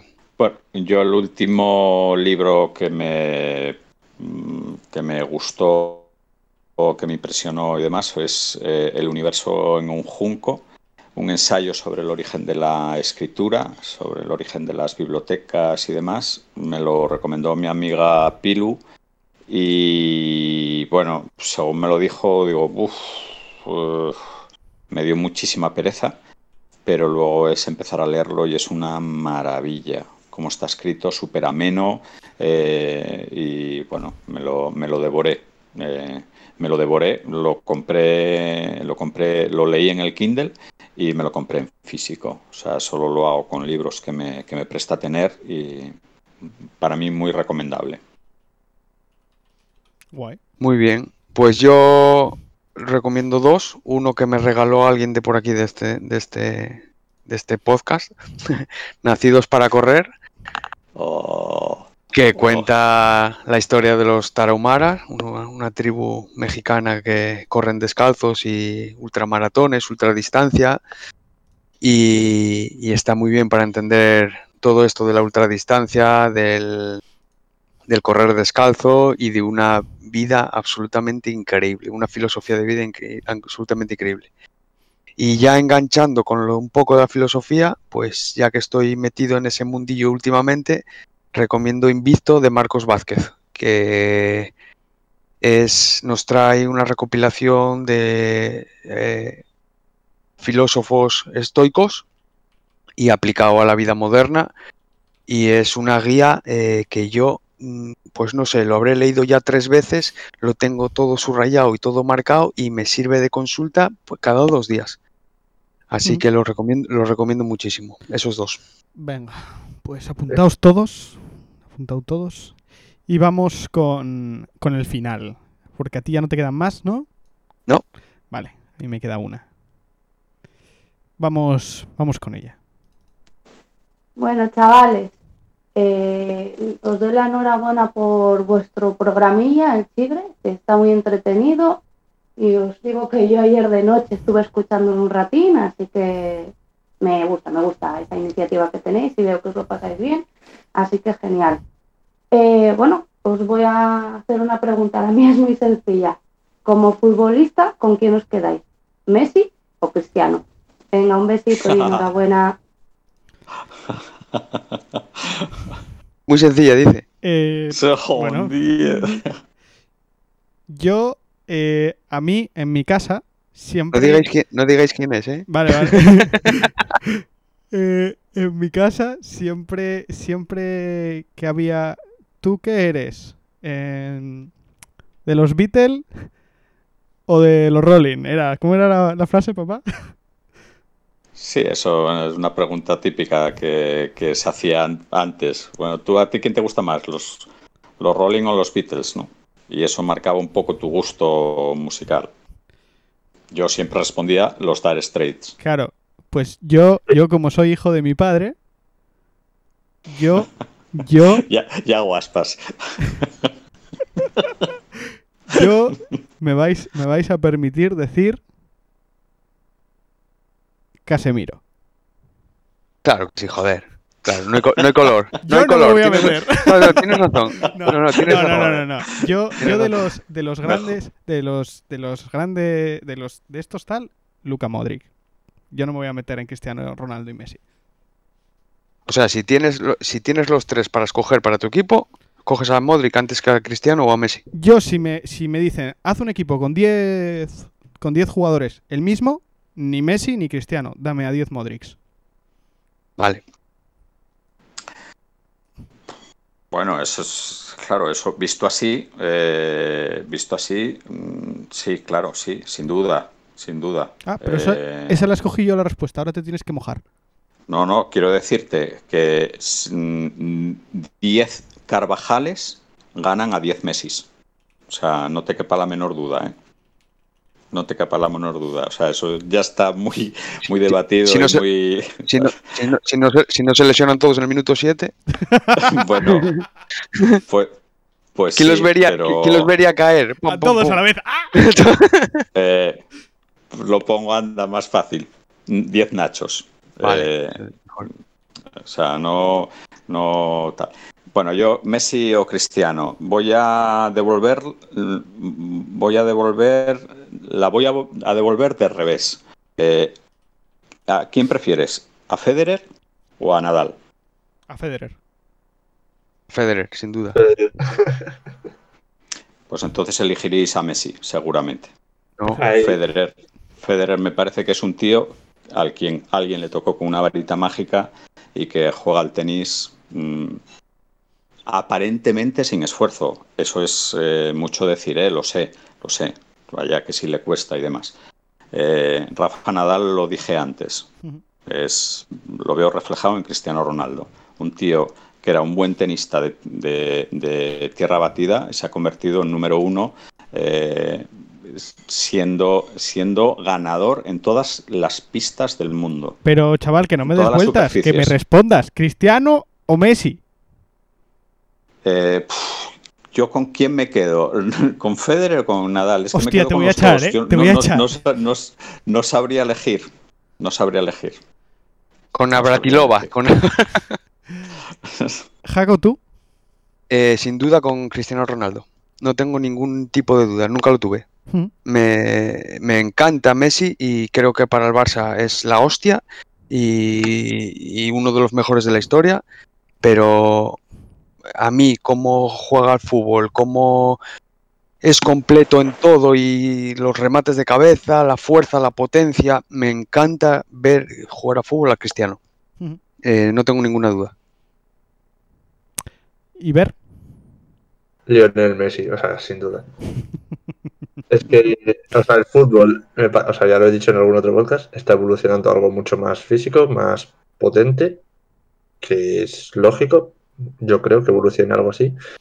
Pero es que ver cu- cualquier detallito de Messi es, o sea, es impagable. Yo lo siento mucho, pero os- me tira mucho la clase y la técnica, y de eso tiene de sobra. Eh, de- déjame. mm, mm, a- a- a- espero ser breve. Tienes 30 Déjame decir una cocina. El fútbol lleva muchísimos años, muchísimos años evolucionando hacia lo físico. Y y, mm, al final, el mejor jugador del mundo, eh, antes de Messi, pues fue un tal Maradona, eh, que mm, la pierna derecha la utilizaba para apoyarse, no iba de cabeza y tal, y era el mejor jugador del mundo. Eh, cuando Luis Aragonés nos hablaba de la condición física de base, cuando nos enfrentamos con los ale- alemanes, mm, eh, franceses y nos eliminaban y demás, pues de repente encontró un medio del campo con Silva, con Iniesta y con, y con Xavi Hernández y mm, moviendo el balón fuimos capaces de darle la vuelta a todo eso. Yo creo que el fútbol es un deporte en donde la fuerza física no va a ser determinante nunca. La habilidad va a estar siempre por encima, Pues entonces te quedas con Cristiano. porque la historia, porque la historia lo ha demostrado. No, se queda con Hombre, Messi es- entonces. Entonces sí, te quedas con Messi. Te quedas con Messi, Eh, ob- obviamente. Eh, bueno, a mí me parece que Messi es un tío, es, es, es, mm, lo mismo que Federer y Nadal, joder, decir, coño, pues es que Federer como tenista es lo mejor que se ha visto nunca, pero el afán de superación, de querer ser el mejor, el competir, Nada, el, que no se el superar... Equidistancia, ¿eh? Es que es acojonante, ¿eh? Otra vez. Y sacar a- ¿Cuántas- que por, por decir. Él está diciendo Rafa Nadal, no sé qué, no sé cuánto, por no decir Messi. Pero di Messi, tío. No, no te va a salir un sarpullido. Mm, Bueno, oye, si queréis que diga Messi, pues No, digo joder, Messi, pero es que di uno. joder, Uno, os estoy uno, uno. de argumentar, Uno. estoy tratando de argumentar lo que para mí representa un deporte en donde estás eh, enfrentándose las dos escuelas, eh, que el fútbol es dos equipos, lo que lo que se ve. Eh, eh, la varita mágica frente al trabajo y el esfuerzo para ser el mejor. El tenis es un buen ejemplo de lo que un partido eh, puede, puede suponer. ¿Cuántas veces ha ganado Rafa Nadal a Federer? Joder. ¿Quién es mejor? ¿Rafa Nadal o Federer? Federer. Vuelvo a repetir la pregunta. Bueno, pues, pues Nadal, Nadal va a eh, eh, este año estuvo a dos partidos de superar, de batir el récord del Grand Slam del- de la historia, joder. Bueno, bueno, pero O la, pregunta, pues, la pregunta es, la pregunta es, ¿con quién te quedas de, o sea, yo, yo entre Nadal y Federer, sin duda me quedo con Federer. Entre Messi y Cristiano, sin duda me quedo con Cristiano. Ya está, eh, no pasa nada. No te- no- no- nadie me está preguntando quién es el mejor. Si me preguntan quién es el mejor, mm, a lo mejor cambio en las dos preguntas, las dos respuestas, o a lo mejor no. Pero, no sé. Nadie te va a quitar Vale. la chapita de madridista porque digas Messi. Eso sí, igual Jacobo de repente te suelta un uy, qué maltratáis a la gente que se os va. Eso igual te lo suelta. No, no, no, no, no, para nada, para nada. Lo- ya- los tratan mal antes de marchar ya. Vale. Vale. Eh, eh, y ahora, ahora me vais a permitir, ya hemos terminado todas las respuestas, pero me vais a inten- intentar, me vais a permitir porque yo me he comprado una Ouija, ¿vale? Y la he conectado con esto de estar aquí a los mandos técnicos de todo, entonces eh, me he conseguido poner en contacto con eh, el, el más allá, ¿vale? Me he, po- me he podido poner en contacto con un tan Alfredo. Alfredo, eh, que jugaba en un equipo, mm, bueno, un poco, un poco humilde de Madrid, que jugaba de blanco, etcétera. No sé si os suena de quién os puedo estar hablando, pero bueno, os voy a, voy a intentar comunicarme con él a ver qué nos dice. Este, aquí desde arriba, he escuchado que hay un programa nuevo, de ese de podcast, de Spotify o de eso, no sé, el Chigre se llama. Entonces he estado pensando en hacerle una cuestión que veo que se desenvuelve muy bien. En estos últimos días he visto que este entrenador de- del Real Madrid, Sisu, que no sé qué pensar de... Lo veo el partido de Alcoyano, que no, que no hace cambio, no va perdiendo, está viendo que el contrario se le viene encima, no, se no, como que no reacciona, no, sé, no tiene sangre, o, pero claro, sí, queda eliminado, pero luego llega, gana la Champions, gana cuatro partidos seguidos, ya no es la primera vez esta temporada. Entonces, mi pregunta es, lo de Sisu, ¿es que tiene suerte la flor o, o es que, que es un entrenador extraordinario, que transmite esa tranquilidad o qué, qué, qué opinan ustedes? Hostia, qué grande. Eh, Hostia. Alfredo, Alfredo y Estefano. Eh, Alfredo y Estefano, pues haciéndonos, haciéndonos una pregunta desde, desde el más allá. ¿Qué, ¿Qué opinamos? ¿Que si lo de Zidane es suerte o es talento? Eh, eh, no, yo, mira, voy a contestar, voy a contestar porque mm, rápido, para que esto no se nos vaya. Para mí, eh, no, no es, no es suerte, no, obviamente no es suerte. Creo que no es un entrenador al uso en, en temas técnicos, tácticos, no creo que sea tal, y creo que eh, es más de estos entrenadores que sabe lidiar con un vestuario lleno de, de gente muy talentosa. Y creo que en eso lo hace muy, muy, muy bien. Y, y tiene muchísimo mérito. Mm, No lo consideraría de los mejores entrenadores del mundo, pero sí de los mejores gestionadores de grupo del mundo, cosa que no le quita ningún mérito. ¿eh? No, por favor, que no- nadie Ujú. piense que le estoy quitando mérito, al contrario. Ujú. José, un titular. Quiero un titular, una frase. Eh, bueno, para mí no es cuestión de suerte. Vale. Ver. Eh, yo voy más o menos de la eh, con lo que ha dicho Jaco, pero sí que es que sí que tiene, obviamente, o sea, bueno, ha sido de los mejores jugadores cuando jugaba y algo de táctica sabrá, pero muchas veces sí que ha demostrado en partidos importantes con algún cambio, alguna alineación no esperada, que es buen entrenador, que sabe cuando, que conoce a sus jugadores pero también tiene muy mal, o sea, a veces se empeña demasiado en un mismo sistema, usar un mismo jugador y ahí le falta un poco para ser un entrenador top. Sí, yo puedo estar de acuerdo. A mí me parece que es bueno.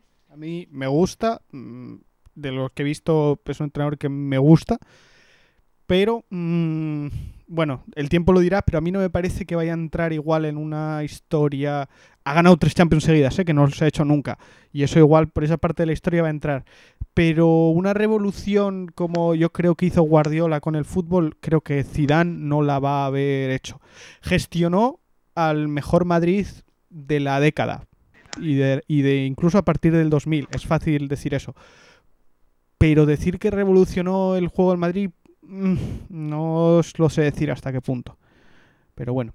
Jacobo, me parece que tú tenías una pregunta más. Sí, sí, además es que además es relacionado, bueno, puede ir relacionado con esto. Pedro nos pregunta, ¿creéis que Kuman es buen entrenador o solo entrenador de grandes equipos? En mi cabeza aún tengo el desastre que armó en el Valencia. Es también, ya que, ya que hablamos de Zidane, pues está bien enganchar con la de Kuman. Yo mi problema es que no recuerdo nada de lo que hizo con el Valencia, no recuerdo, o sea, no, yo es que tengo muy mala memoria, entonces prefiero no opinar. Lo destrozó. Sí. Mira, yo por Lo decirlo así, yo, yo por decirlo así un poquitín rápido, justo lo contrario a lo que digo de Zidane. Eh, Zidane me parece que gestiona muy bien el grupo y que a lo mejor como entrenador le falta eh, alguna cosina, alguna cosina. Eh, eh, Koeman le estoy viendo cosas de buen entrenador. El otro día contra el Cádiz le vi cosas. El otro día contra el Sevilla me parece que le dio un repaso a Lopetegui. Pero eh, no sé cómo gestiona los equipos este hombre, porque en Valencia no lo gestionó bien, obviamente, y no sé eh, qué está pasando en el Barcelona, pero creo que tampoco lo está gestionando bien. Eh, sin una de las dos cosas, si una de las dos cosas eres normalito, vale, pero como en una de las dos cosas seas pésimo, no eres buen entrenador. Vale, pues... Yo, yo Ah, soy muy, muy, muy, muy de entrenadores, eh, eh, mucho, y lo único que no soporto de ciertos entrenadores es que sean llorones. Y Kuman entra en esta categoría. Cada vez que el Barça pierde o empata, habla del VAR y de no sé qué. Eh, Marcelino, pues está en esa tal. Quique Setién, lo mismo. Eh, y luego, pues al final empatizo mucho con, con Zidane, con Simeone, con Guardiola, con Klopp.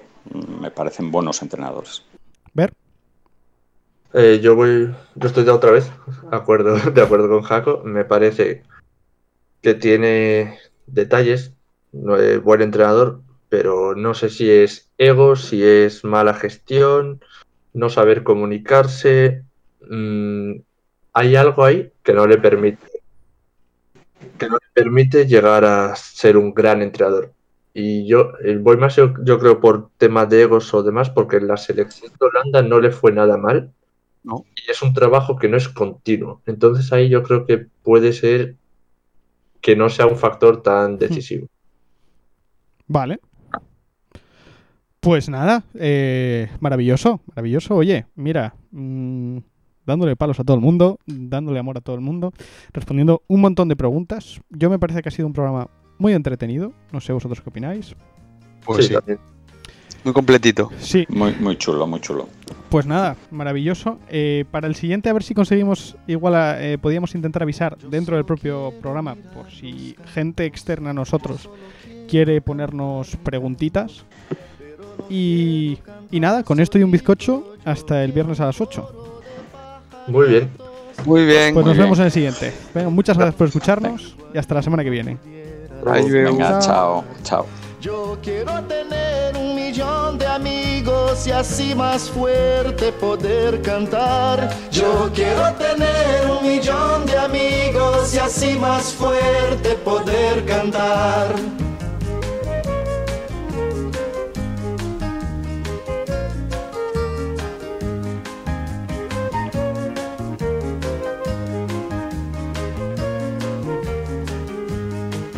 Solo quiero un viento fuerte, llevar mi barco con rumbo norte. Y en el trayecto voy a pescar para dividir luego al arribar. Quiero llevar este canto amigo a quien lo pudiera necesitar. Yo quiero tener un millón de amigos y así más fuerte poder cantar. Yo quiero tener un millón de amigos y así más fuerte poder cantar.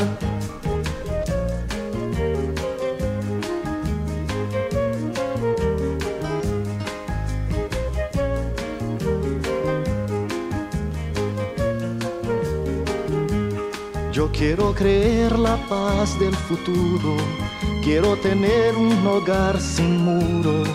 Quiero a mi hijo pisando firme, cantando alto, sonriendo libre. Quiero llevar este canto amigo a quien lo pudiera necesitar.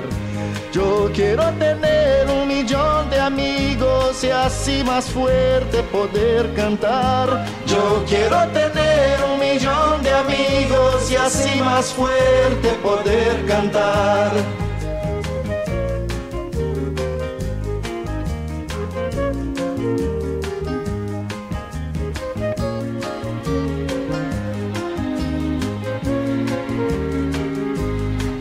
Yo quiero amor siempre en esta vida, sentir calor de una mano amiga.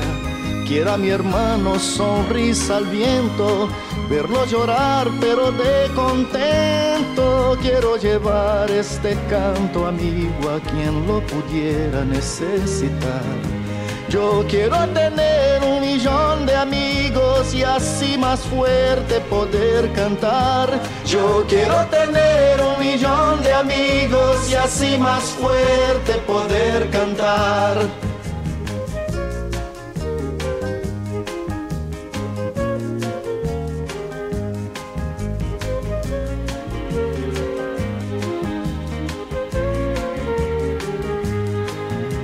Conmigo a ver los campos, cante conmigo también mi canto.